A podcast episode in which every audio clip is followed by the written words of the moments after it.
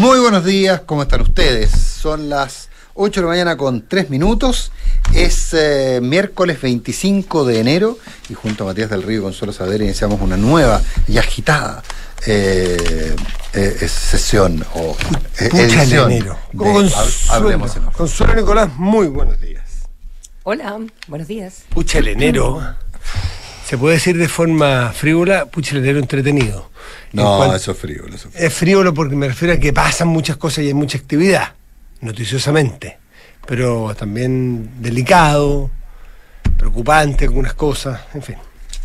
Pero, pero se entiende el, el concepto de, de entretenido. Sí, oye, qué curioso, sí, se entiende. Se entiende. Oye, qué curioso que eventualmente eh, esta lógica de que como tapas una metida de pata con otra metida de pata, ah, que probablemente dejemos de hablar de indultos y empecemos a hablar de relaciones. Es que dos acusaciones constitucionales, toda la crisis del indulto, esto de las filtraciones, estamos a 25. del No, pero lo que dice Nico es. Sí, sí, sí, sí, em, perfecto. Eh, Como noticia. No, o no, no- noticia Noticia- de Plaza Noticia. Claro, Eh, noticia de pero es, hojara, ¿es hojarasca, como decía en algún minuto el expresidente Lago? ¿O, mm, Ucha. o hay sustancia aquí? Ah, lo que pasa es que yo creo que Hay pasas de cuenta, hay sustancia, hay que- hojarasca, que hay creo- cinismo, hay de un montón de cosas. Yo creo que hay que separar la baja. Hipocresía, perdón. Yo creo que hay que separar la baja del trigo.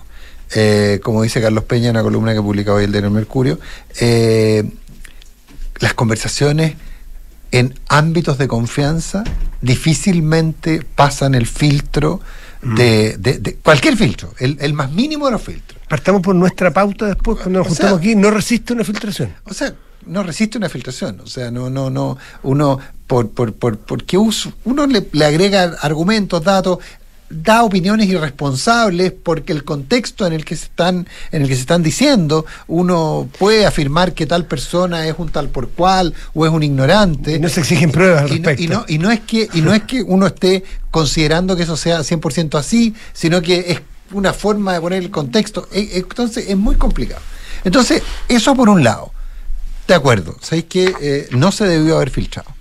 Eh, porque eh, hablar del tal por cual de fulanito de tal no se ve bien, sobre todo si son antecesores, etcétera, etcétera, pero sabéis que pasa. Entonces, yo a eso, desde mi particular perspectiva, casi le haría un, un, check. Pero el tema de, eh, pero hay temas que yo veo bastante más de fondo. Cuando se cuestiona a la secretaria Jimena Fuente, eh, cuando se, no queda claro si el problema práctico es la, la declaración de Chile sobre la plataforma continental, que se derivaba además de una declaración que había hecho Argentina sobre la plataforma continental. Si la duda es si ese tema hay que defenderlo o no, por el tema en sí o porque no le hayan avisado a Bielsa. Versus lo importante que es que hablen de Dominga, porque al hablar de Dominga están hablando de algo que sí afecta al gobierno, cuando supone que las relaciones internacionales se miran de largo plazo. Eh, hay eh, eso para mí es lo, sustancioso, lo complejo y lo que muchos para lo que muchos plantean que eh, no hay una visión profesional de la forma en que se manejan las relaciones internacionales. Yo creo que Sí, por ahí sí. va el tema, creo.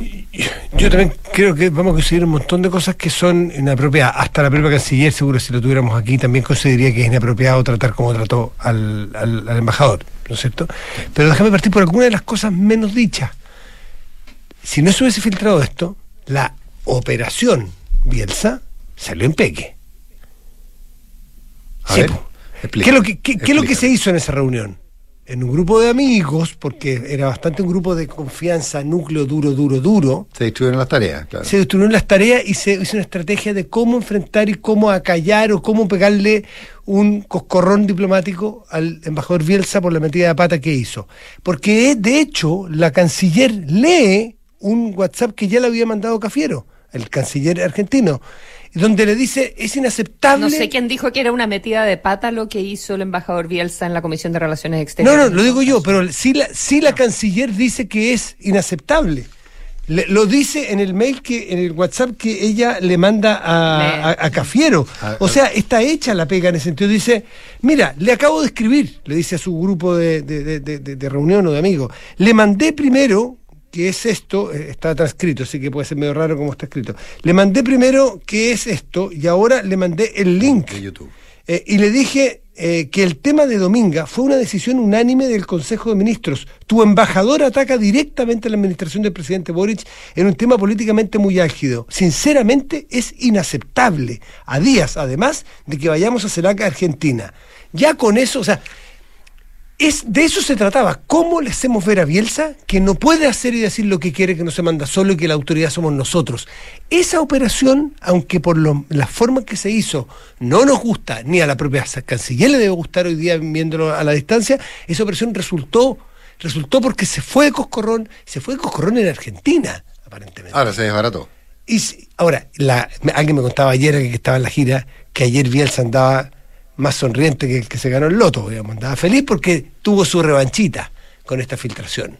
Bueno, pero en fin, quiero decir eso primero, que se, se había logrado, o sea, los que dicen que esto demuestra que es lo mal hecho de lo mal hecho de lo mal hecho, puede ser que no sea muy ortodoxo, puede ser que en época de crisis álgida, aguda, donde se necesite un canciller con más ascendencia sobre el resto del equipo, a mí también me hizo falta eso. Pero la operación esta creo que si Dios por la filtración estaba con resultados hasta ahí mm, que no eran cuestionados. Yo no vi nadie cuestionarlo. ¿Mm? Pero tengo mis dudas sobre el liderazgo y lo vamos a hablar después. ¿Mm? Em, eh, sí, estoy, estoy de acuerdo. Ahora, eh, estaba escuchando la entrevista que le hiciste, eh, Nicolás, al ex canciller Mariano Fernández, y, me parece que él, que él tiene un, un punto. Se estaba discutiendo estrategia allí y mm, uno esperaría mayor orden. Eh, es solo seis minutos de la reunión lo que, lo que hemos podido escuchar, así que eh, no sabemos lo que sucedió antes, quizás una, hubo una exposición eh, más ordenada de los pros y los contras, de los temas que realmente se estaban discutiendo, y este fue el minuto final de desorden. No lo creo, pero bueno. No, no, no sabemos la, lo que falta, así que podría, podría ser. Pero eh, en términos generales, uno escucha un cierto desorden que, claro, más parece reunión de pauta de nuestro programa. que... Sí, uno no espera eso, un comité de alto nivel en que está la canciller, Por está su jefe de gabinete. está, y, dicho, y, dos cosas más que quería agregar.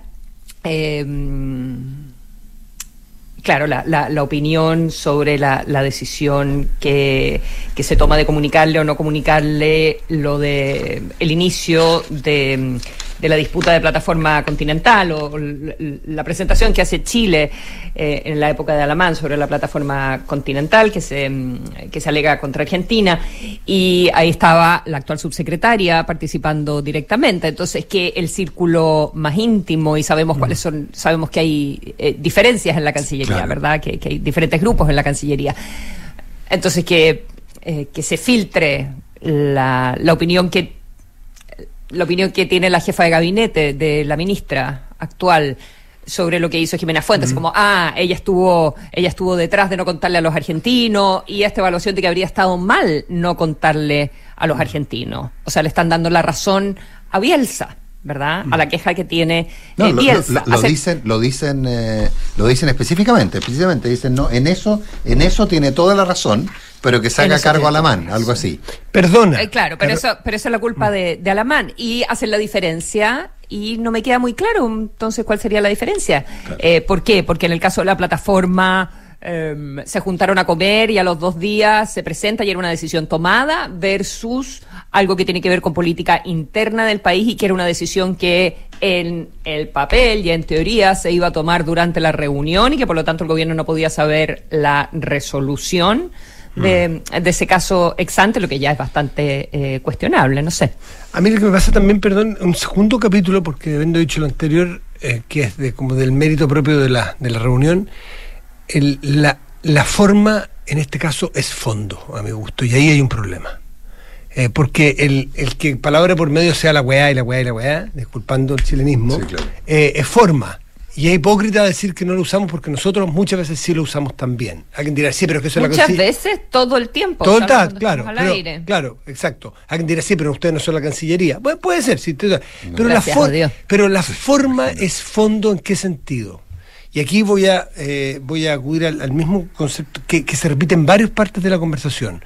El que yo echo de menos el ascendiente de quién lidera esa reunión. Eh, y por ejemplo, en el caso de Jimena Fuentes es muy claro para mí y uno de los que más me llamó la atención desde el primer minuto. Hecho de menos que la canciller le diga a su jefa de gabinete, Carola Muñoz, no que diga la palabra hueacra, hueacra, hueacra, no, sino que diga, cuando está hablando delante de otras personas, de la subsecretaria, la mi jefa de gabinete, yo le digo, a ver, momento, puede haber una crítica técnica, puede haber un elemento técnico, pero tratar así, delante de más personas, privada que sea la reunión, siento que no hace respetar el cargo, el habitar el cargo, y ahí hay algo que es muy de fondo más que de forma, porque es transversal a muchas acciones de este gobierno y de esta generación, pese a que la ministra no es exactamente de esta generación, pero de este gobierno hay un, como un desprecio a la autoridad. Yo siento que allí le faltó a la ministra Rejola de, insisto, pararle el carro, llamar la atención, así no se habla de una persona que además es superior jerárquico de la, de la persona que estaba hablando. ¿Se fija? Eh, que es eventualmente es canciller eh, subrogante cuando la canciller sale. Así no se habla de una canciller subrogante, menos de, una, de un funcionario de la Cancillería. Ahí me faltó. Pero tú decías que no la podía cuestionar, que no podía hablar de la Jimena, o, o estás hablando de eh, el, es que del contenido de lo que estaba es diciendo. Que, creo que el contenido pasa a ser fondo cuando una jefa de gabinete está hablando de la eventual canciller subrogante, la subsecretaria, y está la canciller presente, siento que tiene que hacer notar el, la de un bando, Matías. Bueno, tiene que hacer notar, hecho de menos, es que tiene que hacer notar ese liderazgo, esa, esa ascendiente. Yo no me imagino, para atrás no quiero nombrar a nadie, pero a otros cancilleres que uno dice, un canciller en un momento crítico de un país se necesita que esté al mando. Puede pedir opiniones, puede ver qué piensa usted, qué piensa usted. Incluso le acepto que diga la palabra weá una por medio. Pero, a ver, usted aquí, que dé la palabra. Parecían un grupo de pares. Eso, eso eché de menos yo, fíjate, en el fondo. Y, y, que me parece lo más complejo. Porque aquí lo voy a unir con casos que se le unen de manera, a mi juicio, eh, incorrecta e injusta a la, ministra, a la canciller el tema del embajador de Israel fue el presidente Boric, él, no la ministra. De hecho, la ministra se sorprendió. Cuando no reconoció John Kerry fue él, no fue la canciller. Cuando hizo la declaración de Palestina, cuando, y recuérdame más, porque son cuando, cuando fue lo del rey de España, son cosas que el presidente de la República, no como una política que emana o baja de la Cancillería, y ahí no escuchamos la voz de la canciller con más con un poquitito más de ascendiente, por los cancilleres generalmente son pesos pesados. Yo creo que se ha perdido la oportunidad la canciller ahí de demostrar que es más peso pesado. Y que la filtración de ayer me queda más evidente todavía. Oye, eh, un, punto que me, lo preguntan varias personas eh, eh, y, que tal vez lo damos por, por sabido y no es tanto. ¿Qué lo que, estamos hablando es la filtración de este, de este, de esta grabación de una reunión del gabinete de la ministra, de la canciller de la ministra de Relaciones Exteriores, Antonio Rejola. Eh, ¿Cómo se da? Claro, ¿cómo se da? Entiendo. lo que yo reporté cómo fue. Ay, bueno, yo también, pero ah, no, no, dale, no, no, no, dale tú, dale, No, si tú eres el. No, pero si tú eres nuestro hombre en la Cancillería. No, para nada. pero lo que, lo que es que la Lorena Díaz, que es la periodista que trabaja ahí, sí. que es una periodista de trayectoria, es profesional. No, ¿ah? Trabajaba. Trabajaba ahí, pero no es, no es que le dieron un cargo para aclarar, no es una persona que está ahí porque estaban dando un premio consuelo, digamos, y un, y un operador político, una persona profesional de trayectoria. Y de hecho reconoció y, renunció. Eh, graba una cuña que se llama. A la ministra. Que había trabajado, perdona, que mm. había trabajado mm. antes en la misma Cancillería. Exacto. No, no como la jefa de comunicaciones, pero en, en los equipos de comunicaciones de Cancillería. Le graba una cuña a la ministra para repartir entre los periodistas. Es típica esa, ministra, hagamos una cuñita para explicarle a los periodistas, no tengo idea, a qué hora se va de viaje, a qué hora nos vamos mañana a la CELAC, o qué a qué vamos a la CELAC, y lo graba, no sé si fue en su oficina o en otro salón de la Cancillería, lo graba, en su propio teléfono. Y ella cuando va a la reunión, lo usa, la aplicación que ella da, usa la grabación en su mismo teléfono con el mismo procedimiento para grabar la reunión para después tomar apuntes y sacar las conclusiones para ver las órdenes las cuales o las conclusiones a las cuales se llegaron y ejecutarlas. Y cuando y lo graba, y lo graba ahí, viste paciencia, no lo tenía escondido, no era un micrófono secreto este, era su celular. Y cuando después de la reunión le va a mandar la cuña a los periodistas y cuando tú tienes una lista de archivos en el teléfono, de audios, no tienen nombre, no dice cuña canciller y reunión de, caso Bielsa. Se equivoca y le envía al grupo de periodistas el archivo con la filtración que ella nunca la tomó como filtración, como la reunión, en vez de mandar la cuña. No sé si se entiende. Y, y eso se dio cuenta. Manda el archivo equivocado. Manda el Manda archivo el archivo equivocado equivocado, y se da cuenta dos minutos después. Claro. Cuando la cosa ya no la, no la tenías tú. ¿Y cuándo lo mandó? Porque Esto eh, el viernes se sabía viernes. ya. El viernes pero se sabía. lo mandó a todo el grupo de WhatsApp. A o sea, cuatro tantos medios. periodistas lo sabían desde el viernes. Eso es lo curioso, ¿ah? ¿Por qué se espera tanto hasta ahora, hasta que está en Argentina? Porque si hubiese sido un solo medio, te creo, que hubiese No. aguantado tanto No, el caso. Bueno, ella, yo entiendo que, no sé si aparte de atento, que ella llamó a los medios pidiendo que no se usara. Ah. Y que algunos medios acat- acataron. Estaban en mucha duda, algunos medios que lo tenían discutieron mucho si usarlo o no, vino un viernes, vino el fin de semana, y habrá algunos que pensaron que era más oportuno hacerlo cuando estaban en Argentina. Eh, bueno, en términos de impacto, por supuesto, por que, supuesto. Que, que- que- que es más fuerte, digamos. Eh, en todo caso, eh, por ejemplo, el diario La Tercera mm, plantea que a pesar de tener los audios no los, no los da a conocer. Eh, entonces se, se queda solo con la... Ahora, el audio circuló, lo recibimos todo en nuestro teléfono. O sea, Sí, está- o sea, eh, Ahora, yo entiendo que es una edición, ¿eh? porque puede ser que, porque, eh, pero es raro lo de, es raro que sea, mira, a mí la única duda que me da, no, no digo, no tengo ninguna duda de lo que plantea la periodista Lorena Díaz, sí, sí, lo, lo que me parece raro es que dura, ¿cuánto? Tres, cuatro minutos, ¿no? Seis. Seis Mm. minutos, sí. Eh, claro, pero la reunión no duró seis minutos.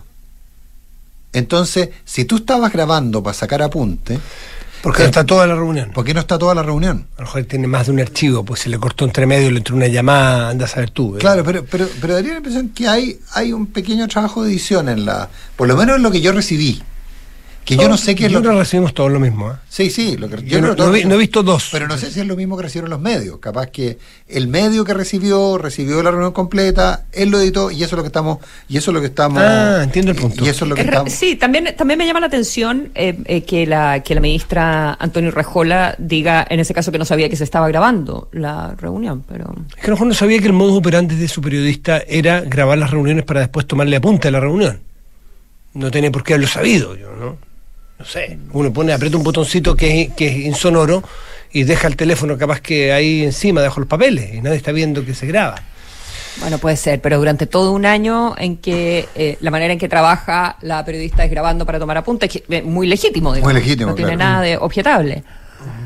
Eh, ya. Y lo último que iba a decir sobre. mm, eh, bueno, todo esto, evidentemente. eh, noticias de Plazas Noticias, empaña la visita de Boric a la, a la CELAC, a la participación de Boric en, en- del presidente Boric en la CELAC. Eh, si bien esa tuvo otro, otros temas con, con Uruguay, eh, ¿verdad?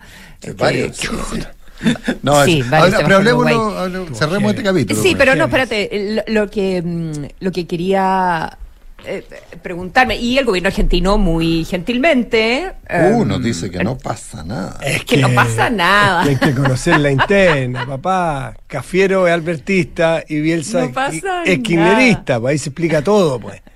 Eh, y por eso eh, vemos a Alberto diciendo que no pasa nada y a Bielsa le tiene que arder en las venas, digamos, la sangre. Porque no, ahí- pero todas las cosas se cobran. Tú tienes que decir no pasa nada. No pasa Y- nada, pero te anotaste No pasa una, nada. tenías una cuenta por Pero- cobrar. maravillosa. O sea, o sea, yo en el, o sea, en la, Sí, en la relación un bilateral, regalo. en la, en la relación bilateral nosotros tenemos que hacer, Sí, tenemos que hacer una provisión, una provisión grande, grande, grande, grande. O sea, en, en el estado de No, resultado que po. poner una provisión, ¿ah? Eh, Sí. a, a- a hacer grabación. Bueno, y- Ah, perdón, e- y- esa nos va a costar cara, digamos. ocurre, Pero, eh, sí. ocurre lo mismo para la canciller con el presidente. No es intencional, no es buscada, no es. pero, quiera o no, se fregó la cita, se fregó la, la- No, la- y el la- las, ambiente, declaraciones. No. Perdón, la, la, la- la gira del presidente Boric fue esto. Mm. Y eso me imagino que le debe doler mucho a la canciller porque no es lo que quería, no es lo que buscaba y, y de- opaca eh, una O gira sea, para de la presidente. canciller, Sí. eh, con toda la... la- Mm.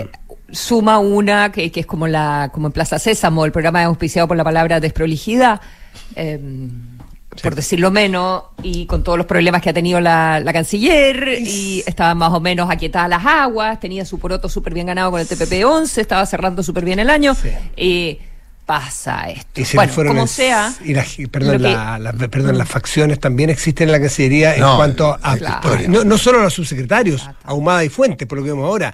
¿Qué pasó con el nombramiento del- del- en la Comisión Internacional de Derechos Humanos cuando el socialismo democrático se le fue con todo encima a la ministra. A la ministra pero van a poner a Grossman, ¿viste que van a poner a Grossman en, Claro, en, como eh, en la comisión- en la admisibilidad? comisión de admisibilidad, Sí, pero la, la- la vieja guardia socialista no le perdona a la canciller y la canciller tenía razones técnicas para no hacerlo y el respaldo del presidente Boric para hacer lo que hizo, de no llevar a Grossman de candidato. Pero hay algunos de la vieja guardia socialista que no se lo perdona y le va a pasar la cuenta ahora. Las cuentas se pagan. Yo, yo veo muy difícil que eh, yo veo muy difícil que Antonio Rejola Oye. continúe mucho tiempo.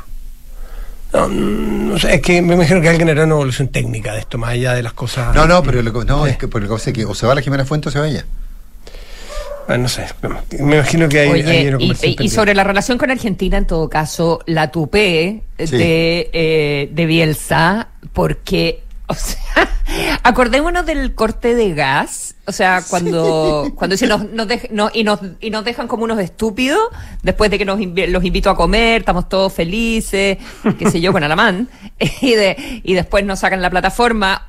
¿Y cómo fue con el gas? Y los desaires que los desaires que O le sea, hicieron por en, en el tema del gas, acuérdate, fue la presidenta a hablar el tema, la, la hicieron esperar cinco horas, eh, fue es una vergüenza. Antes nos habían hecho construir como 10 gasoductos. Claro, claro, pero es una. No, pero sí. Se o pasaron. sea, no, no, o sea, se pasaron.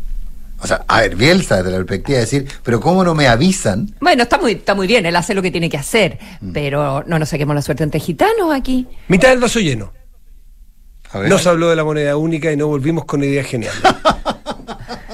Se y le no se habló más de la y no se habló más de las acusaciones constitucionales, no se habló Bueno, más de el- el nada, de los indultos, como decía Nico. ¿Esto, va a tener, ¿Esto va a tener efecto en la acusación de Marcela Río? Bueno, fuera de lo que pasó ayer con los republicanos, pero bueno, eso lo vemos más adelante. 8.26.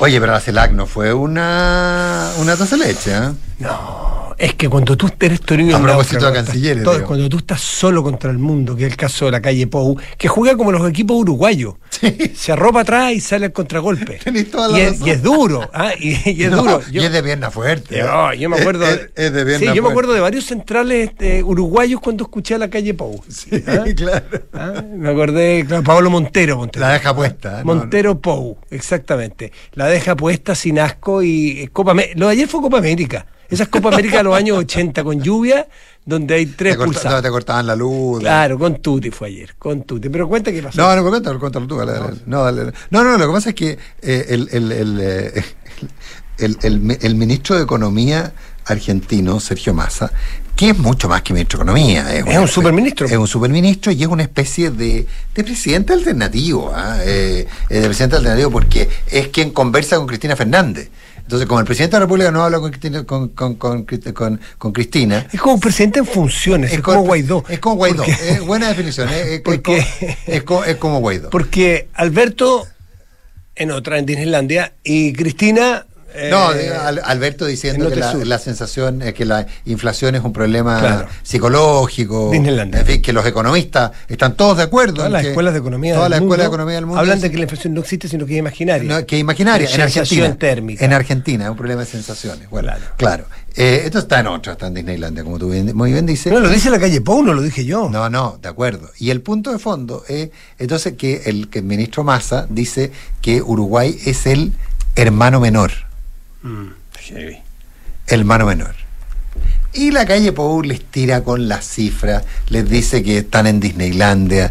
Eh, no tuvo ningún problema, y por supuesto la prensa uruguaya y la propia prensa opositora argentina empezó a sacar todos los números en comparación a este hermano menor. Ingreso per cápita, desempleo, inflación, fortaleza de la moneda, eh, porcentaje que- de exportación. No queremos que nos cuide un ministro de Economía que tiene un dólar a 350 pesos. Y se quedó corto porque está a 380 el blue 380, ayer. Cerró a 380 ayer. Pero Lo que pasa es que... Eh, y estaba a 280 hace dos La meses. cosa es que estaba a 350 el turista, que es con el que probablemente le cargaron una tarjeta de crédito a, a- a la calle Pou del, de- del almuerzo, del café que se tomó, digamos. Ah, Entonces, eh, no, no, no. Y la calle Pau dijo que la CELAC es un grupo de amigos ideológicos. Y hace rato viene diciendo que el Mercosur no existe porque él quiere negociar con China. esa está en otra y está forzando la mano a alguna parte. Y es un, claro, y es un personaje pequeño, digamos, ah, y que además, ojo, de un país con de un poca país población. pequeño, un país con poca población, pero un país que, que ha hecho las cosas requete contra bien. Eh, y ojo, ah, esto para la calle Pou tiene un efecto interno. La calle Pou es muy probable que, que, que, que la- el conglomerado de la calle Pou pierda las próximas elecciones. Todo el mundo va por hecho que pierda las próximas elecciones, salvo que con agitar temas como este pueda recuperar parte de eh, de, la, de, la, de, la popularidad perdida y eh, que es alta pero igual no le da para ganar porque el Frente Amplio en el fondo estaría reorganizándose. Entonces estas cosas también le sirven de política interna. 829.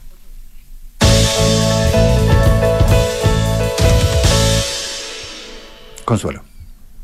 Expertos Experto. Constitucionales. Eh, siguen avanzando. Al final se hizo, ¿se acuerdan que conversábamos ayer que la Cámara de Diputados había eh, definido los 12 expertos que eh, le tocan para el proceso constitucional? Estas son las personas que van a redactar la, la Constitución, que tienen como tres meses aproximadamente, se supone que empiezan a trabajar en el mes de marzo. Y eh, teníamos una discusión, porque esto tenía que ser paritario, no, no, no teníamos mucha claridad si el grupo de los 24 tenía que ser paritario o las propuestas de cada una de las cámaras tenían que ser paritarias. ¿ya? Y eh, finalmente eh, la propuesta de cada una de las cámaras tiene que ser 6 y 6. ¿ya? Así que eh, O sea, el PPD ya- tuvo que sacar a su candidato, Sacar a o su sea, candidato. su propuesta en realidad, y eh, que era mm, el abogado Ramírez, Ramírez. eh, José Antonio Ramírez, y lo cambian por la abogada Verónica Undurraga. ¿Ya? Eh, así que ahí queda entonces el- listo el tema de la Cámara y tenemos que conocer, eh, probablemente ya eh, hoy día, porque se estaban haciendo los últimos ajustes hasta anoche, la lista del eh, Senado. ¿Ya? Y con eso tendríamos los 24 expertos y lo mismo con el eh, comité de, de admisibilidad. Ahí están las cosas Eh, muy complicadas. Los árbitros, para que no nos perdamos para usar el mismo lenguaje. los árbitros. El lenguaje Claro. el, el lenguaje de la Copa América. No, no, no, el lenguaje de que se venía hablando de los árbitros, por los bordes eran los bordes, los árbitros son los árbitros, porque para que, para que no pensemos que es otro cuerpo de personas, a eso me refiero, no, no, no es que quiera usar de la terminología futbolística. Estos son los mismos, ¿no es cierto? Los árbitros. Los mismos mismos. Los, los árbitros Sí. son los que van a tener que ver que se cumplan los famosos 12 bordes originales eh, en, en la redacción de la Constitución. Eso, eso quería decir. Nada, Así es. Sí, pero está, Eh, está enredado por el tema de la variedad. ¿eh? Sí, pero hay, se- hay equilibrios, microequilibrios donde eh, todos tienen cartas de reemplazo para poner hombres o mujeres o sacar hombres o mujeres allí. Sí, pero ahí Ahí está- tenían la, y así en la banca, pero no, van a retar. Eh, por el término futbolístico, pero tienen ahí, tienen reemplazo otras personas cuando se necesita. ¿ah? Hay ventanas de cambio. Ah, ya, oye, eh, la acusación. ¿La acusación que no va a ser? Parece. Republicano se bajó. Eh, el diputado Moreno, Benjamín Moreno, eh, Es pasada de cuenta, ¿no? sí, total. Es pasada de cuenta, ¿no? Los, re- ver. los republicanos dijeron, ah, mi, mi acusación. De mi todas maneras, pues no cayó, Consuelo? ¿ah? Absol- absolutamente. O, o son, a- o son ataques re- Absolutamente o son, o son ataques republicanos de los republicanos. No, no. No, y además es una eh, es, es un pillo que están haciendo en, como, como en el en el pool, porque eh, están diciendo en republicano eh, que sería una irresponsabilidad, que no están de acuerdo, porque en realidad esto tiene que ser una acusación contra el presidente. Entonces, eh, le hacen daño al Chile Vamos tradicional, que es el que presenta esta acusación, ve- eh, versus la acusación contra Jackson, que contra el ministro Jackson, que se rechazó la semana pasada y que era impulsada por republicano y que tuvo descuelgues desde eh, Chile Vamos. Entonces ahora ellos no respaldan la acusación de Chile Vamos, no porque no la encuentren importante el tema de los indultos, sino porque creen que la responsabilidad debería ir más allá, entonces se van a dar tiempo. Y le hacen un jaque mate, entonces, a eh, Chile Vamos, porque después van a decir, ah, miren, y a ustedes no le importa la delincuencia, no le importan los indultos, porque no están dispuestos a mm, acusar al presidente. Ese es el ¿Qué punto. tal? Si el punto, todo, todo salta. Pura hasta- política. Todo salta hasta Palacio de la Moneda sin número. Todo salta hasta Palacio. No, pero al final, pero al final es una guerrilla entre eh, Chile Vamos para Chile Vamos y republicanos para la galería, siento yo. Eh, Pero, pero con efecto, Consuelo. con efecto en ese electorado, con efecto en el electorado. Ah, sí, pero yo no creo que esto represente un, un riesgo realmente para el presidente Boric. La diferencia No, quizás de no, lo que no, podría haber sucedido la semana pasada. ahora, eh, no sé, pero. A ver, no, no, me, van a, me van a decir que soy un frívolo por plantearlo así, pero tampoco nos parecía un riesgo los retiros de los fondos de pensiones. Todo fue una locura, una locura que empezó a poquitito y, y cuando hubo gente que empezó a sentir que tenía costos Ese políticos, que podía pagar costos políticos, no estuvo dispuesto a pagarlo. Entonces, si te encuentras con parlamentarios que, eh, lo que una, una vez con, con Matías estuvimos conversando con un grupo de parlamentarios de derecha, eh, de la nueva derecha, en fin, gente que estaba muy por los diálogos y todo lo demás, nos contaba lo difícil que era, por ejemplo, cómo tenían que preocuparse de los nuevos diputados, de cómo decirle, por favor, eh, separa la paja del grano en términos de eh, de, de, de- de quiénes son los que realmente te están eh, influyendo, porque decía, pero llego a mi sede parlamentaria y hay 20 personas eh, diciéndome que soy un traidor y que estoy abandonando los, ide- los ideales de la causa. Claro, es que esas 20 personas son las que te hacen mucho ruido, pero no te hacen ganar o perder una elección. Pero cuando empieza el pánico electoral, Consuelo, cualquier cosa puede ocurrir. El que una acusación pase y que eventualmente quede abierto que sea una rendija hacia el presidente de la República No. es muy peligroso. Porque ayer estaba No, no, escuchando- no, no, no, es que esto eh, eh, ellos no quieren que pase. No, no, Dicen que hay que ir directo al presidente. Eso es, po. sí. Porque dicen que si se acusa... Es independiente del resultado de Claro. eh, la acusación de hoy. Yo les voy a dar una página, una página a los muchachos que No, no, quieren no es eso. una- No, pues porque en el fondo lo que ellos dicen es que si se acu- si se destituye a Marcela Ríos, se la castiga, ya Ah, se- llegas ahí. llegó- El paso cortaste la responsabilidad. Ah. Cortaste la responsabilidad. No, la, la tesis de lo que pasa, la tesis ¿De quiénes son los ellos, perdón? O sea, esto es una tesis que puede ser espuria por lo demás. Claro, porque, porque hay una tesis dentro del gobierno que hay que salvar a toda costa a Marcela Ríos, porque en algún minuto hubo quienes dijeron, bueno, Marcela Ríos será daño colateral, pero con eso cortamos el problema. Y hubo quienes alertaron desde la perspectiva más técnica, quienes ale- alertaron diciendo, no, no, un momentito, al revés. Si ocurre eso, estamos habilitando completamente el otro camino. Entonces aquí los republicanos están tomando una de las dos versiones que circulan. Contaré una versión sin nombre, naturalmente, de una conversación que tuve con un parlamentario de oposición. Parlamentarie. Un, un parlamentario dialogante. ¿ah? Dialogante, con, de opositor, pero muy dialogante con el gobierno. Que me, me contó, me contó porque fue en los días de que habían conversado con el presidente Boric y que el presidente Boric planteó la idea de sacar a la todavía ministra Marcela Ríos, Marcela Ríos, perdón, eh, como una alternativa. Y que fueron los parlamentarios más moderados de la derecha que le dijeron al presidente que no lo hiciera, porque quedaba abierto el camino hacia él. Que mantener a la ministra Ríos lo más posible como fusible era probablemente, esto es política, nada personal con nadie, ni con el presidente Boris, ni con la pre- exministra Ríos, entregar políticamente a la ministra Ríos cuando la cosa no da para más, podía aliviar las cosas, no entregarla al principio. Y el presidente Boric los escuchó, más no les hizo caso. Y hoy día se explica que pudo haber sido no una mala idea si todavía estuviera la ministra Ríos y estuviéramos al borde de se podría entregar la ministra Ríos como una negociación política, decir ya, cambiamos la constitución constitucional, y esto no es cínico, esto ocurre en la política, le ha pasado a la derecha y la izquierda aquí y en Jamaica. Eh, entregamos a la ministra Ríos, por, aguantó, aguantó, aguantó, aguantó, y fusible, se rompe el fusible, se cambia el fusible. Esos son los ministros, no la persona, insisto. Eh, y por lo tanto, ese diálogo existió, esa preocupación existió y el presidente tuvo la intuición de hacerlo. Ahora, hizo un camino distinto y hoy día puede quedar eventualmente expuesto él. Si es que acusan a la ministra Ríos, que alguien diga, ¿y por qué no el presidente Boric? Si ella estaba mandatada por una presidente que tiene la facultad, facultad exclusiva de indultar, Sí, po. ¿por qué el error es de ella y no de él?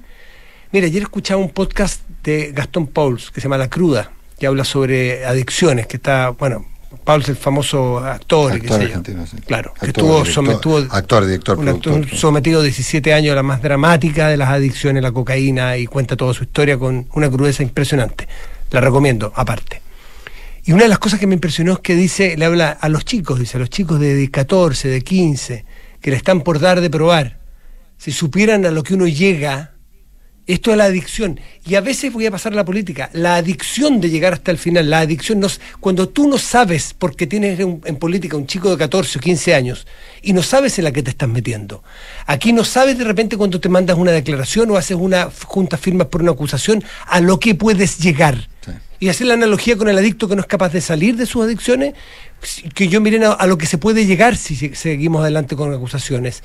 Le corre para Frente Amplio con Piñera y corre con los republicanos o con los que hoy día quieran acusar al presidente Boric eventualmente. Si no les gusta, si no quieren, o sea, no saben a qué me refiero, busquen, por ejemplo, rpp.com.pe es un medio peruano. miren cómo está Perú hoy día. Radio Programas del Perú. o miren el comercio de Perú. Eso es lo que pasa cuando no hay partido, no hay confianza, no hay credibilidad y una presidenta que pide no diálogo, pide tregua.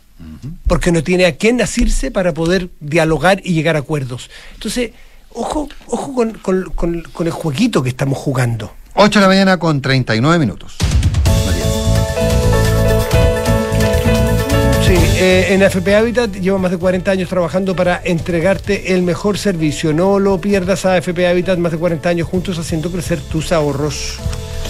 Mita trae un tremendo panorama familiar. Mita Rentacar sorteará entradas dobles para pasar de Cirque du Soleil. Sigue a Mita en su Instagram, arroba Mita Rentacar, completa los pasos del post del concurso y listo. El próximo sorteo es el 30 de enero. Mita Rentacar y leasing operativo. Cotizar para el futuro siempre es bueno y complementarlos con APB es mucho mejor. En Banchile Inversiones quieren que conozcas la importancia del ahorro provisional voluntario. Ingresa a banchileinversiones.cl, infórmate y comienza tu APB ahora.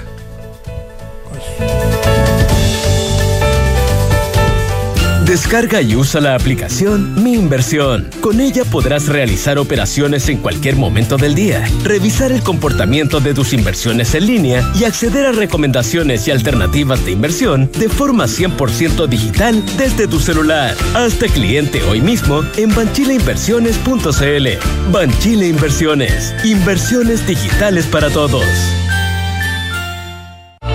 Somos GTD y sabemos que cada empresa, sin importar su tamaño, tiene múltiples necesidades. Por eso, diseñamos soluciones que se adapten a sus desafíos y, por sobre todo, que nos permitan poner nuestra tecnología al servicio de cada una de sus metas. En GTD, creemos en las empresas y las acompañamos día a día, porque en el camino hacia el éxito vamos juntos. GTD. Hacemos que la tecnología simplifique tu vida.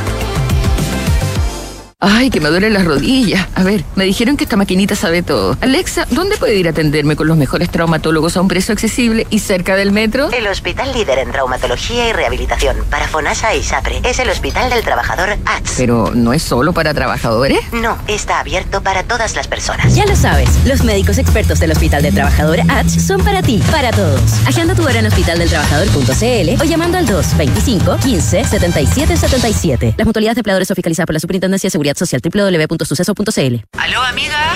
Pucha, no voy a alcanzar a juntarme. Vine a hacer un trámite y la fila está larguísima. ¿Te ha pasado? Elige Habitat. Más del 82% de nuestros clientes están satisfechos con el servicio recibido por nuestros canales de atención. En AFP Habitat llevamos más de 40 años trabajando para entregarte el mejor servicio. No lo perdamos. Defiende tu libertad de elegir. AFP Habitat. Más de 40 años juntos, haciendo crecer tus ahorros. Oiga, vecino, ¿qué está haciendo colgando allá arriba? ¿Se va a caer? No, vecino, es que me gané entradas con Mita Rentacar para ir a bazar de Cirque du Soleil y me estoy preparando para el espectáculo. ¿Y cómo lo hizo para ganar entradas? Fácil. Mita está sorteando entradas doble entre todos los arriendos efectivos realizados durante diciembre y enero. Además, tienen un concurso en redes sociales. Sígalo en Instagram, Mita Rentacar. Así, todo junto. ¡Sígalo! Mita Rentacar te invita a disfrutar de Bazar de Cirque du Soleil en Chile, que se realizará en la gran carpa de espacio riesgo a partir del 19 de enero. Porque en Mita, la movilidad es todo un espectáculo. Maneja y muévete con tranquilidad. Asegura tu auto en consorcio. Tomar el auto y salir a la calle es todo un desafío, pero con el seguro de auto consorcio lo hago más tranquilo. Tengo asistencia 24/7, mi seguro es libre conductor, tiene auto de reemplazo, grúa para traslado y mucho más. ¿Qué mejor? Tenemos un seguro de auto a la medida de tus necesidades. Conoce nuestros planes y precios y elige el que más te acomode. Contrátalo 100% online. Cotiza tu seguro de auto en consorcio.cl. Esta información es resumen de las condiciones generales y cláusulas adicionales de depositadas en la CMF. Infórmate sobre sus características, límites y exclusiones. El riesgo es cubierto por Consorcio Seguros Generales. Infórmate más en consorcio.cl. Contalana, la más completa plataforma digital de recursos humanos. Ahorras tiempo y costos. Simplifica tus tareas del día a día con las soluciones del ecosistema de Talana. Dedícale tiempo a lo que más importa, los equipos y las personas que lo conforman. Únete a las miles de empresas que ya han digitalizado su área de recursos humanos con Talana. Conoce más en talana.com. Hablemos en off. Nicolás Vergara, Consuelo Saavedra y Matías del Río están en Duna. Gestiona fácilmente las solicitudes de vacaciones de tus colaboradores con Talana y dedica más tiempo a tu equipo. Conoce más en talana.com. ¿Y quieres eh, manejar tranquilo? En Consorcio encontrarás el seguro de auto a la medida de tus necesidades con asistencia 24-7, auto de reemplazo y reparación in situ dentro de Chile. Cotiza el tuyo en consorcio.cl. Suma a tu equipo a los más de 2,7 millones de trabajadores que ya son parte de la mutualidad líder del país. De una con la H, Asociación Chilena de En- Seguridad. En, en- en el espacio de. Falta la consola. Ah, perdón, Consuelo, te queda otro, disculpa.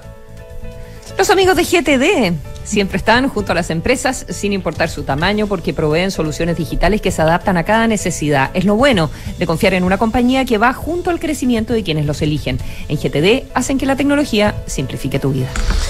Eh, en el espacio de, de, de- no sé cómo se le podría llamar, pero un líder, un líder, un, un- un dirigente republicano escribe algo que tiene un punto. Dice, al final palos porque bogas y palos porque no bogas. Cuando acusas eres irresponsable, cuando no acusas también. Es verdad. Es verdad, es verdad. Eso nos da de comer. Eso nos da- No, toda la razón. Hecho el punto, hecho el punto y se agradece el auditor. Sí. Se agradece. ¿Es una- un auditor luminoso? Un tipo de ¿Luminoso? peso, de peso intelectual. Ocho, de la- ayer no me escribe a mí, parece que se enojó conmigo. 8 de la mañana con 44 ya te, minutos. Ya te escriben suficientes republicanos. Déjate uno para acá. 8.44. Está con nosotros José Manuel Mena, presidente de la ABIF, la Asociación de Bancos e Instituciones Financieras. José Manuel, ¿qué tal? Muy buenos días, gracias por estar con nosotros. Hola, buenos días, eh, Consuelo, Matías y Nicolás. José Manuel, Muy eh, buenos días. Eh, probablemente mucha gente, quienes más- están más informados no, pero probablemente a mucha gente le llamó la atención o, o- o se dio cuenta de algo que es bastante curioso, porque se, se dio a conocer en estos días que eh, los bancos ponen, eh, han decidido poner a la venta Transbank. Y yo creo que mucha gente no sabía o no entendía, y hay muchos que todavía no entienden o no entendemos, eh, cómo, qué, qué es Transbank en términos de esta, de esta compañía que le presta servicio a los bancos, que es de los bancos, pero que a su vez compite con otras similares que también son de los bancos. Entonces, un poco uno entender el concepto general detrás de Transbank y qué es lo que hace en estos, estos, estos modelos de cuatro partes eh, en términos de intervención financiera, qué es lo que hace, y, y- y segundo, cuál, cuál es la razón por la cual deciden vender Transbank. Sí, no, no tenemos que ir un poco a la, a la historia de cómo el sistema financiero, a partir de una empresa que se denomina Sociedad Apoyo el Giro, Claro. hace eh, 20 años o más, más, eh, empezó a eh, complejizarse en su operación y se crearon empresas que, por ejemplo, eh, administran los cajeros automáticos, una empresa que, eh, como Transbank, eh, ha- hacía una operación de tarjeta de, de afiliación y, y de adquirencia, eh, versus otras, por ejemplo, como eh, eh, otra empresa que eh, hacía la parte operacional, ¿no? que era Nexus. Bueno, eh, en el tiempo esta situación, debo decir, con una composición accionaria que eh, no era de todos los bancos, además, habían una buena parte de los bancos, pero eh, en, su historia fueron variando porque aquí hubo fusiones de bancos, entonces fueron generando una, una situación distinta a lo que fue en su comienzo. Bien. Eh, esta situación en el tiempo también tuvo un desarrollo comercial y normativo que dijo, mire, eh, aquí es mejor para el desarrollo de la libre competencia que y, que el desarrollo del mercado y beneficio en general de, la, de las personas que utilizan las tarjetas que vayamos a un modelo de cuatro partes. Un modelo de cuatro partes que significa que eh, eh, la se separan eh, el concepto que utilizaba por las marcas, de- que son Visa, por ejemplo, o Master, del concepto del operador que era Trans.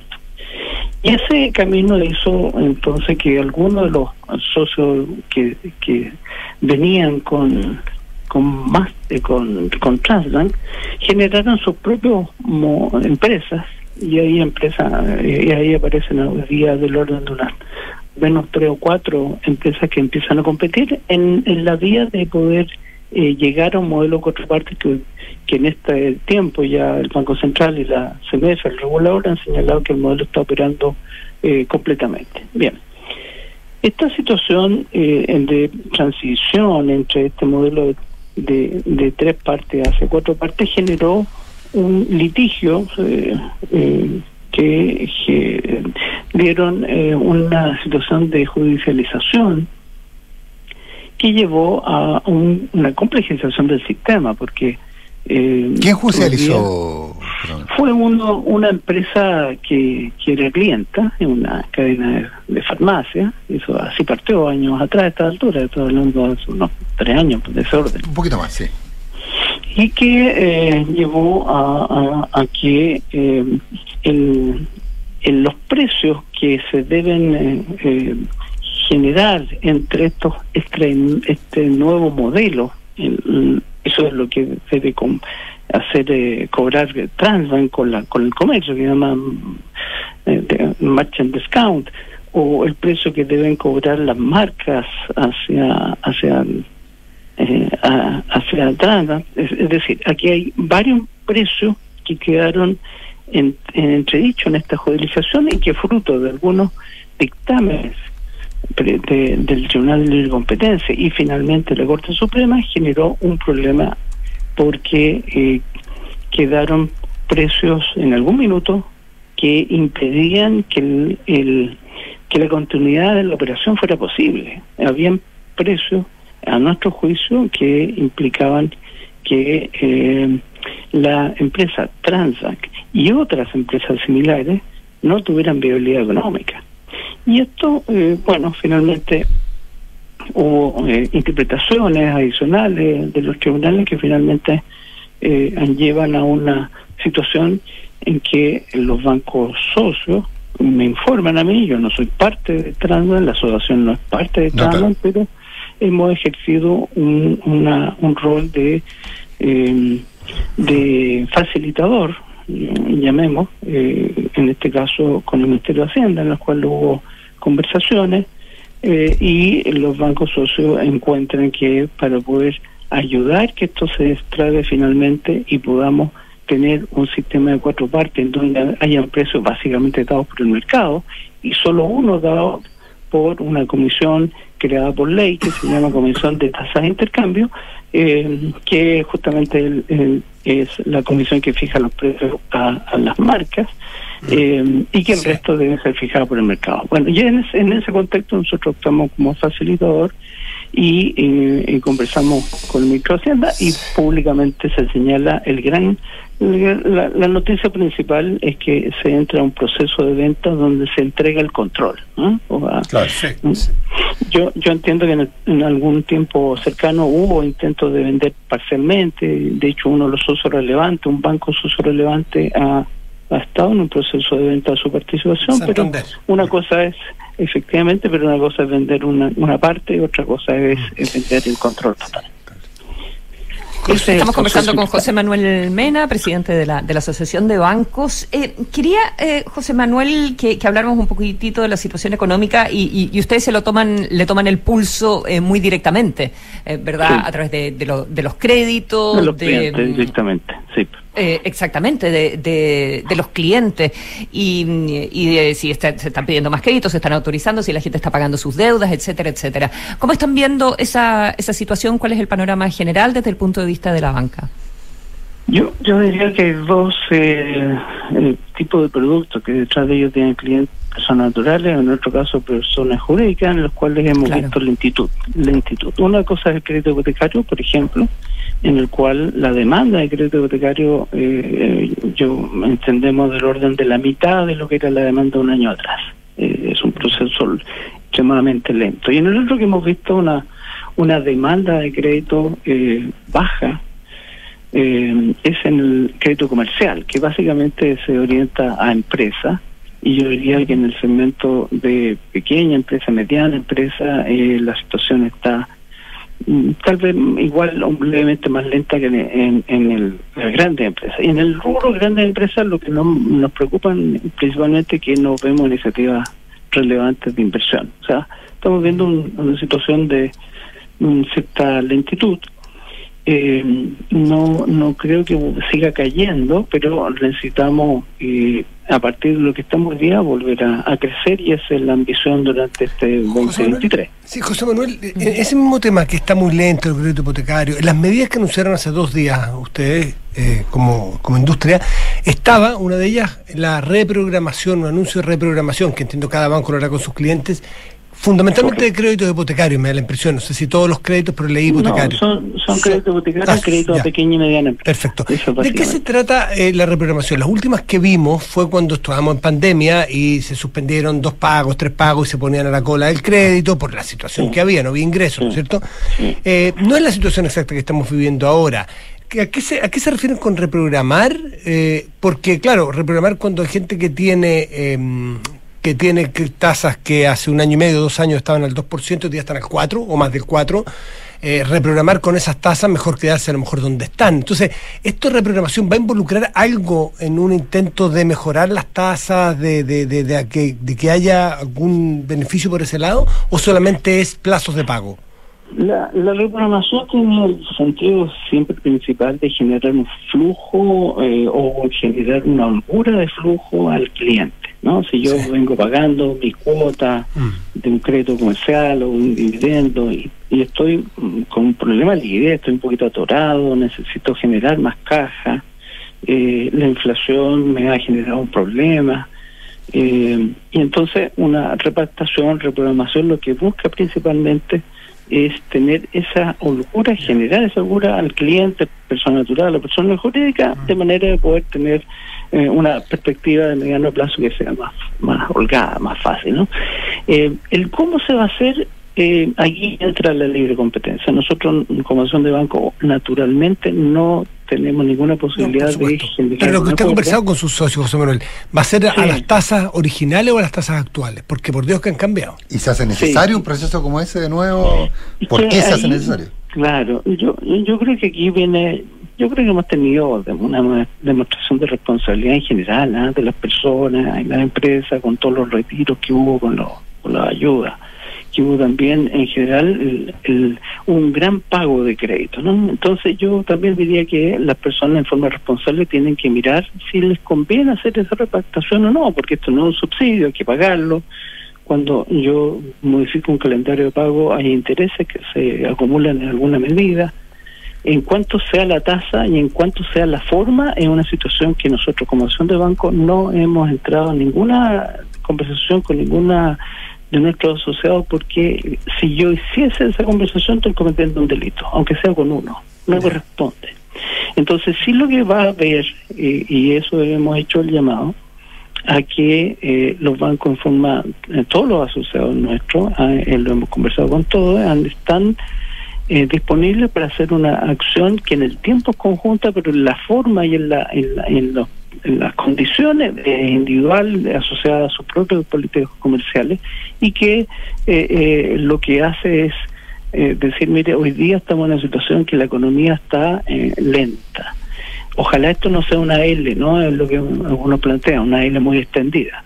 Pero mientras esto se dé, mientras la inflación esté en estos niveles que hemos visto en este tiempo, y mientras y seguramente, obviamente, hay algunos sectores más complicados que otros, o algunas personas más complicadas que otras, y los bancos eh, anuncian a sus clientes que están en eh, en discondiciones, más allá de una instancia que normalmente se hace, porque todos los bancos normalmente están eh, puntualmente haciendo eh, repactaciones, pero en este caso hacemos un llamado más amplio.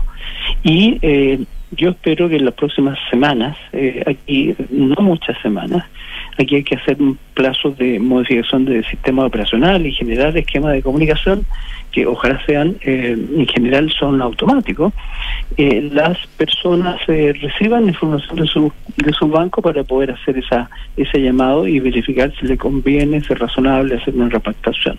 Yo esperaría, como digo, eh, a mí me consta que los bancos están trabajando ya desde hace un par de semanas y esperaría que durante febrero seguramente empecemos a ver acciones comunicacionales y que durante marzo esto esté operativo para que esta eh, como digo, los aquellos que lo requieran tengan una respuesta pronta y ojalá eh, automática.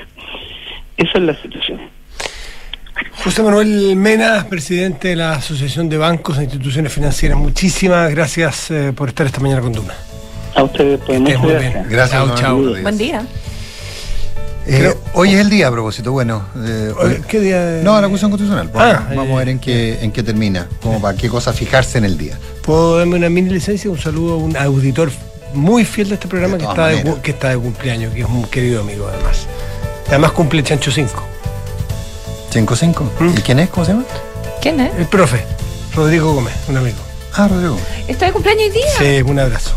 Es además un muy buen. ¿Sabe por qué se gana el espacio? Porque es un muy buen colaborador del programa. Todo Sí, el rato. Sobre todo en cifra. Un, una- un abrazo. Ya, que tengan un buen día, muchachos, a todos.